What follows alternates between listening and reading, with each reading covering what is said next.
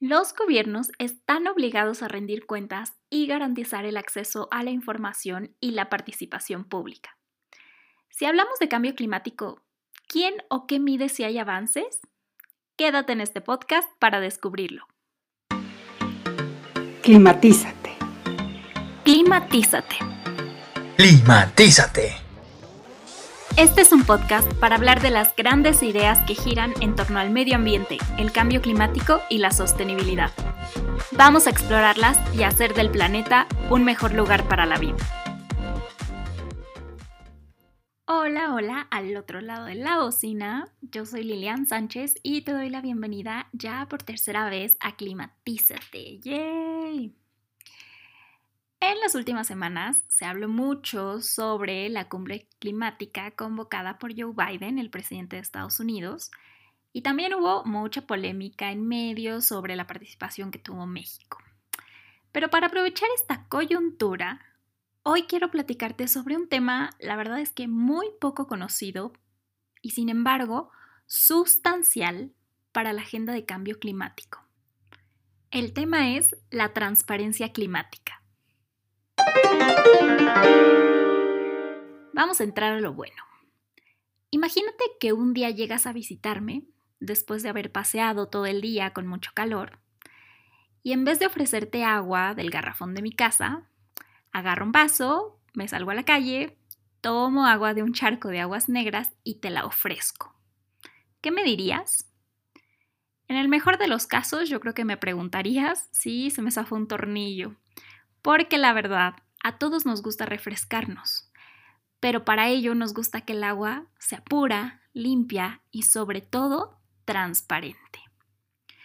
Pues exactamente lo mismo aplica para las acciones y decisiones de nuestros gobiernos, porque como ciudadana o ciudadano es muy probable que, como a mí, no te gusten las mentiras o las verdades a medias. Aquí te va el dato curioso de hoy. ¿Sabías que el edificio del Parlamento alemán cuenta con una cúpula de cristal transparente? Que esa cúpula esté ahí no fue una decisión aleatoria o una mera coincidencia, sino que tiene toda la intención de que cualquier ciudadano o ciudadana observe el trabajo de sus representantes en cualquier momento. Y esto, por supuesto, envía una poderosa señal de apertura y rendición de cuentas. En México, la Constitución y diversos tratados internacionales incluyen a la transparencia como un eje fundamental, porque lo es. La agenda de cambio climático no es la excepción. Y existen tratados que comprometen a México a ser transparente en materia climática y a garantizar que comparta información clara, oportuna y confiable sobre el tema. Y aquí te voy a contar cómo. Para eso tenemos que irnos de viaje un rato. Nuestro paseo arranca nada más y nada menos que en Río de Janeiro, Brasil. Así que imagínate con tus chanclitas, con una samba de fondo animando el día y el calorcito de playa Copacabana. En un escenario similar, pero en el año de 1992, o sea, hace ya unos casi 30 añitos, sucedió algo que cambió la relación de los países con el medio ambiente. Resulta que en ese año, la Organización de las Naciones Unidas, la ONU, convocó a los países del mundo a una gran conferencia que llevó por nombre Cumbre de la Tierra y que se celebró, así es, en Río de Janeiro. Esta cumbre fue un hito histórico porque de ella emanaron varios de los instrumentos y las ideas y las políticas que seguimos utilizando hoy en día al hablar de nuestra relación con el medio ambiente.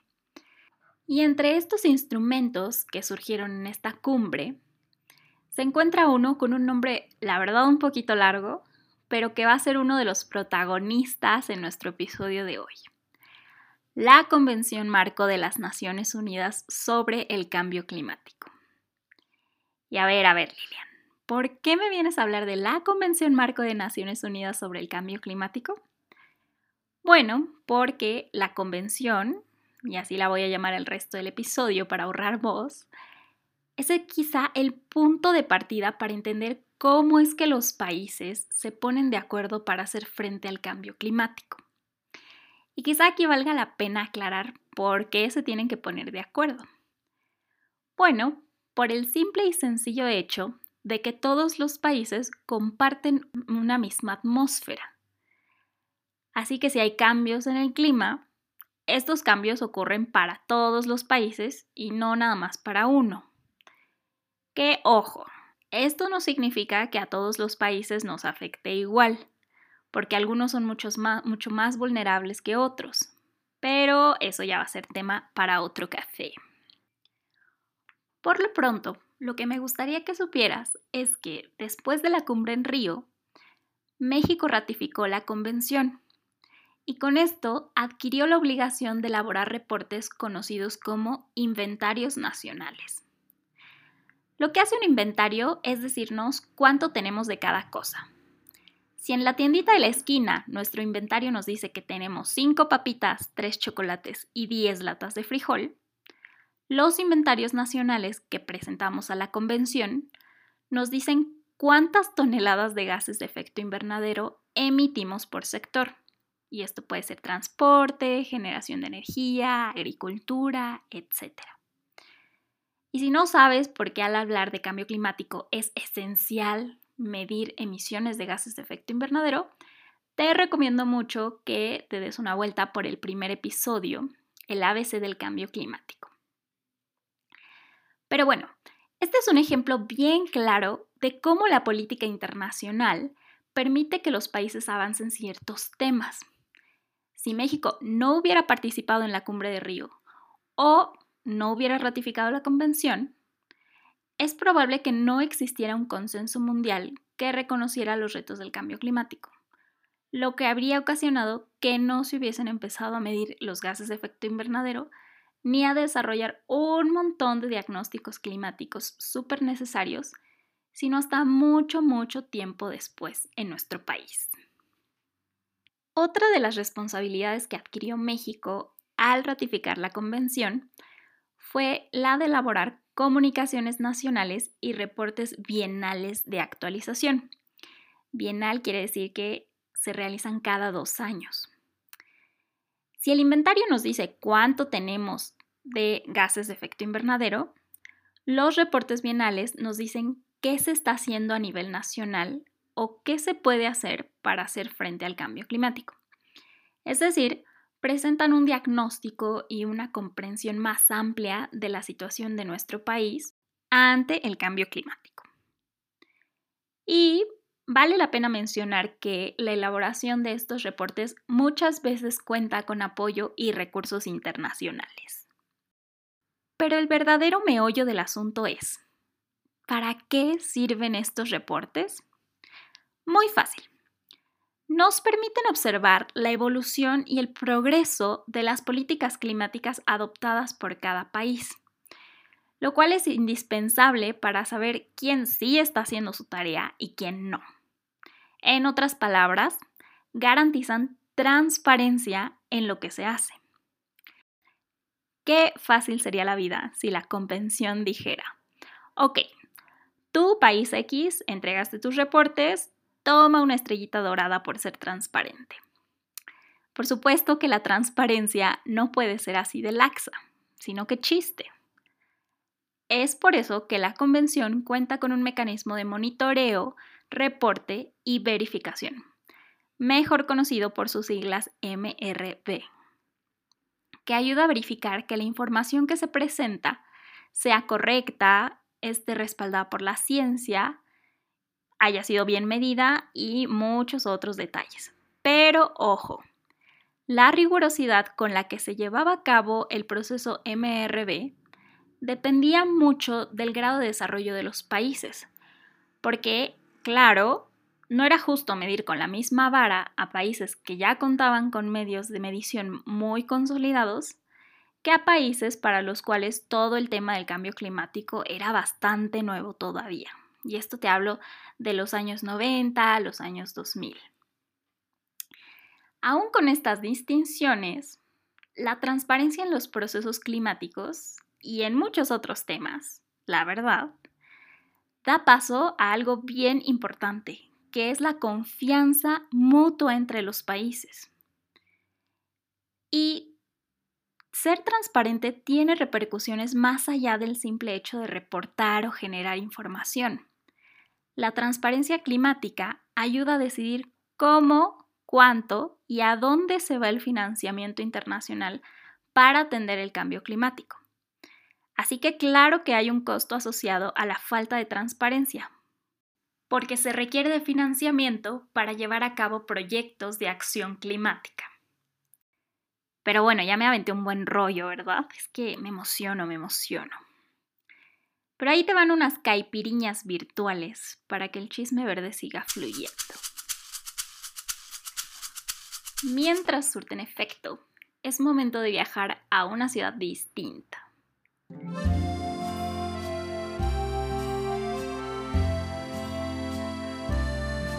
¿Ya adivinaste cuál?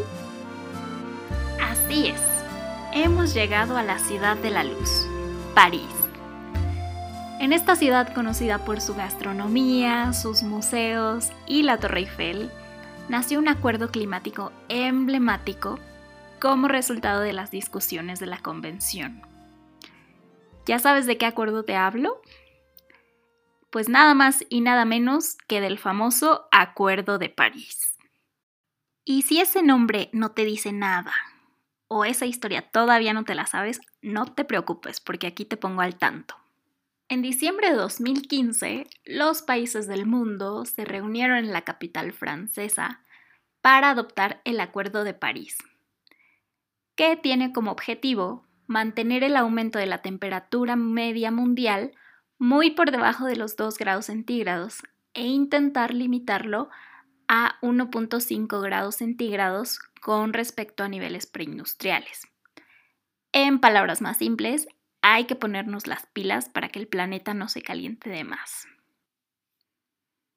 Pero para que el Acuerdo de París se implemente con éxito, hay una cosa indispensable, y es la de aplicar un mecanismo sólido de transparencia. Sin una transparencia efectiva, la comunidad internacional no puede medir su progreso. Y además, los países no tendrían cómo comunicar qué están haciendo para frenar o adaptarse al cambio climático. Y todavía más importante, habría una enorme incertidumbre sobre cómo se contabilizan los proyectos y se asignan los recursos. Previendo todo esto, el artículo 13 del Acuerdo de París establece un marco de transparencia reforzado que a diferencia de del que en su momento creó la convención, es aplicable a todos los países por igual.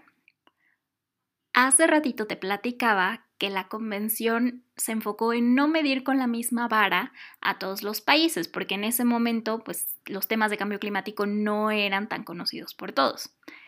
Pero en 2015 las cosas ya eran muy distintas.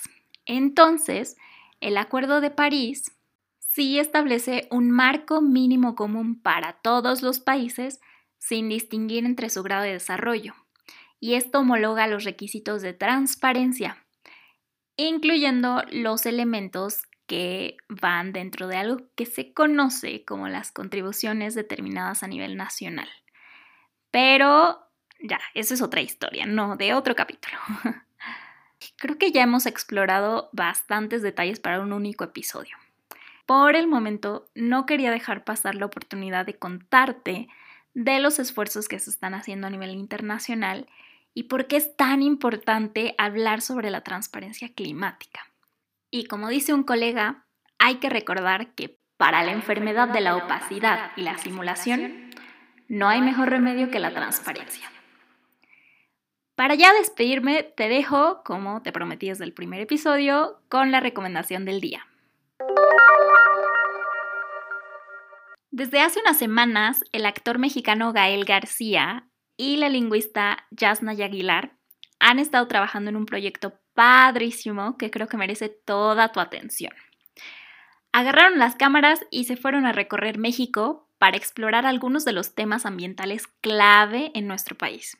El resultado fue una serie de mini videos buenísimos en los cuales discuten con activistas, ciudadanos, autoridades gubernamentales y otros actores y cada episodio trata un tema distinto, como agua, carbón, aire, energía, entre otros. ¿Dónde encuentras estos mini episodios? Bueno, forman parte de una serie que se llama El Tema y está disponible de manera completamente gratuita en el sitio www.lacorrientedelgolfo.net o en el canal de YouTube de La Corriente del Golfo bajo el título El Tema. Y si estás más interesado, te aviso que todavía se están estrenando, o sea, faltan, ya se estrenaron algunos episodios, faltan otros pero los estrenos son los días martes y para los estrenos hay discusiones que se transmiten en vivo desde el Facebook de la Corriente del Golfo, donde platican expertos que comentan el tema del episodio. Entonces, por ahí estas semanas puedes estar al pendiente de los estrenos comentados por expertas y expertos. Dicho esto, ahora sí, terminamos por hoy. Gracias por compartir conmigo este episodio.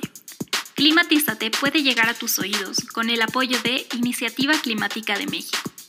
Síguenos en redes sociales como arroba iniciativa clima y entérate de nuestro trabajo en www.iniciativaclimática.org. Compártele el podcast a todas las personas que se te ocurran y tú y yo nos escuchamos a la próxima.